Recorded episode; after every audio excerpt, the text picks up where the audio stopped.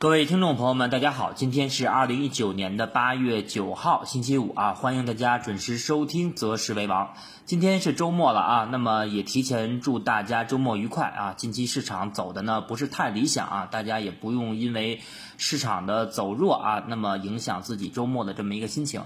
呃，我们来看一下今天的盘面啊。昨天我们在总结盘面的走势的时候啊，说到这个利好的刺激啊，那么出现了这么一个。市场三大指数的这么一个弱反，那么其实我们从昨天的盘面啊，就很明显的能看出啊，昨天我们给它定义的是一个弱反。为什么说是弱反呢？我们看到在昨天啊，券商板块出现利好刺激的这么一个背景一下啊，那么市场是全线的高开，但是我们高开以后啊，看到主力的这么一个板块，也就是券商啊，那么并没有出现持续的拉升，而反而是走出了这么一个高开低走的这么一个情况。所以说，对于整个市场来讲啊，昨天我们看到的三大指数啊，虽然说维持着整体的这么一个高位震荡的走势，但是我们看到上证指数啊上方的这么一个五日线啊死叉了年线以后的这么一个压力啊，叠加上方缺口的这么一个压力，那么昨天我们说啊，弱反以后啊，那么在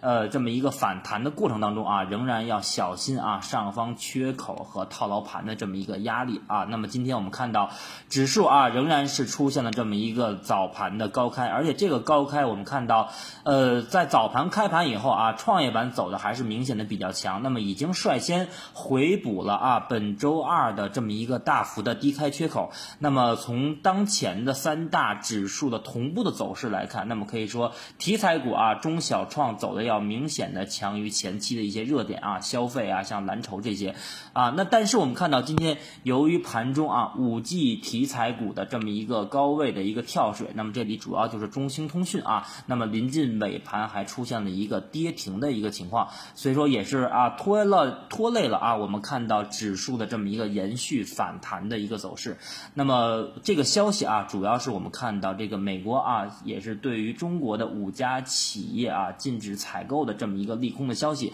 那么这里面啊，不光是中兴通讯啊，还有这个大华股份啊，包括海康威视，今天也是都走的还是比较。弱的，所以说当前整体的市场的环境啊，还是处于在这么一个偏冷的这么一个大环境当中啊。那么对于市场整体的做多氛围啊，也没有出现我们看到前期啊，在市场六月份、七月份搭建平台以后的这么一个震荡上行的趋势。所以说，那么从短期来看的话，我们从今天收盘来看啊，指数啊，上证指数也是再度跌破了啊这个年线和五日线的一个支撑。那么下方啊，或将直接考验的就是下方。前期两千七百三十三点的啊，这么一个前期低点的一个支撑的力度。那么从消息面来看啊，我们看到今天统计局啊是公布了七月份的 CPI 的消费指数啊，那么这个消费指数啊是比比上个月啊比六月份的是同比上涨了零点一个百分点。那么当前呢是二点八，仍然是处于在一个高位的一个态势。那么统计局啊也做了一个解释，那么说到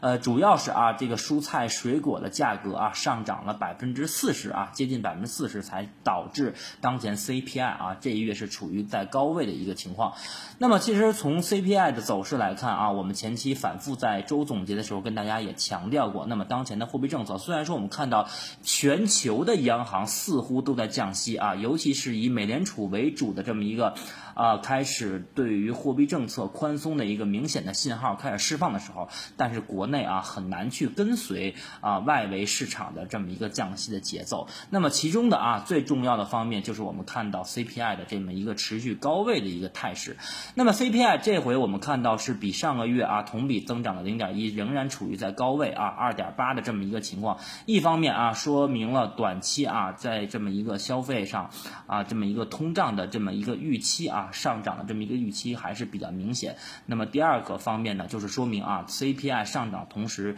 一方面啊会压制国内的货币政策宽松的一个力度。那么说白了啊，就是 CPI 未来持续保持高位的话，那么叠加我们看到近期啊汇率是在破掉七的这么一个走势的话，那么国内啊继续的这么一个释放宽松的信号的可能性啊，我认为是比较啊比较小的啊。所以说这是从 CPI 的指数啊传导到货币政策这块来看。那么我们看看今天的技术面啊，刚才说了，上证指数啊收盘是收出了一根光头光脚的啊这么一个大阴线，并且是从 K 线形态上来讲啊走出了一个阴包阳的形态。那么从昨天我们看到市场的这么一个全线的一个普涨的反弹啊，再到今天的这么一个阴包阳，那么可以说短期啊市场仍然是处于这么一个弱势的探底阶段。那么目前我们看到上证指数啊上方的多条均线，无论是短期的啊十日线。二十一天线还是中长期的三十天线、六十天线，都是呈现着啊空头排列的这么一个趋势。那么从这块来讲的话啊，那么市场是短期啊很难是再回到前期我们看到六月份到七月份的这么一个箱体平台之中。那么也就是在两千八百八十点上方的啊这么一个压力。那么我们看到今天上证指数虽然说盘中回补了部分缺口，但是啊五日线死叉了这么一个年线以后，那么对于盘面给。出的技术信号啊，就是继续向下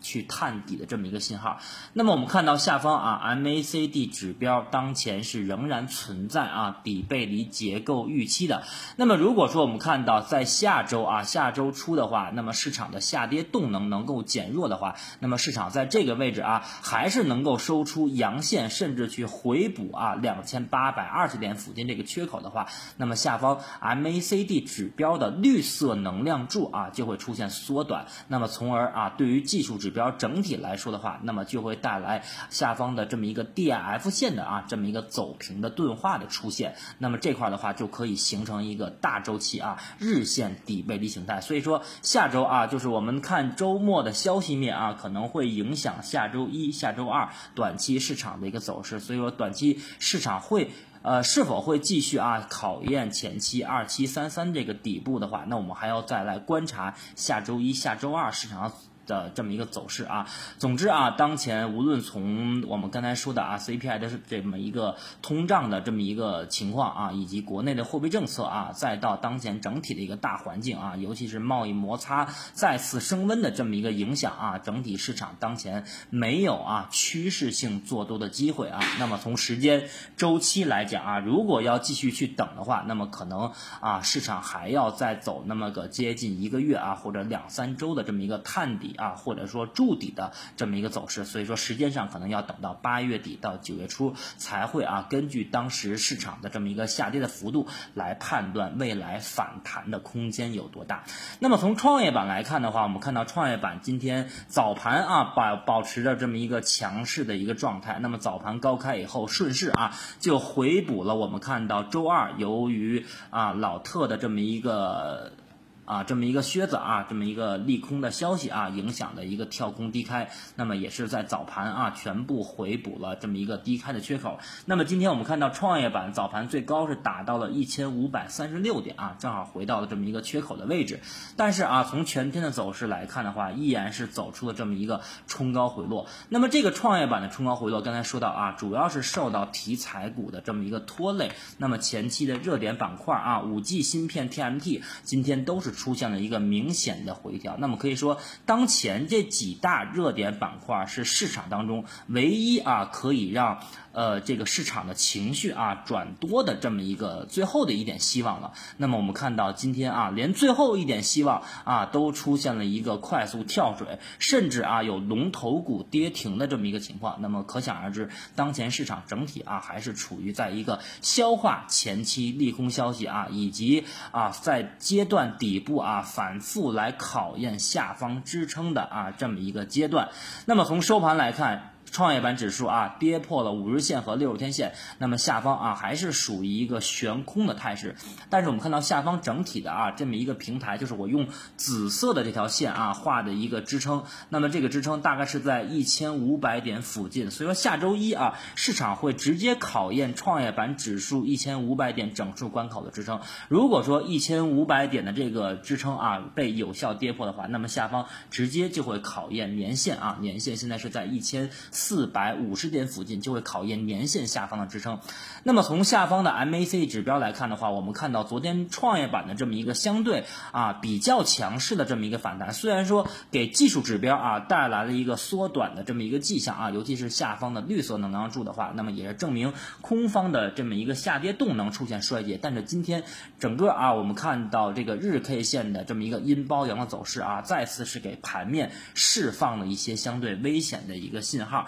那么从操作策略来看啊，那么当前我们说。在七月二十二号啊，我们发出了第一个买入十点啊，当时指数在两千八百八十点的时候，那么到现在这个位置啊，指数是出现了一个利空消息影响下的这么一个拐头的一个下跌。但是啊，从当前的整体的情况来看，如果说啊，呃，从上证指数来看的话，那么前期两两千七百三十三点啊，被这么后面的这么一个调整啊，被有效的撑住的话，或者说哪怕两千七百三十三点被短期啊跌破的话，那么短期就会引来部分的抄底资金。所以说啊，从操作上来讲啊，到下周的盘面，我们具体啊再通过周末啊周总结的一些变化和情况啊，来跟大家在周日的晚间啊具体来展望下周市场的这么一个走势和操作策略，好吧？那么今天周五啊，不跟大家多聊了。那么感谢大家的收听啊，我们在周日啊周总结当中再见。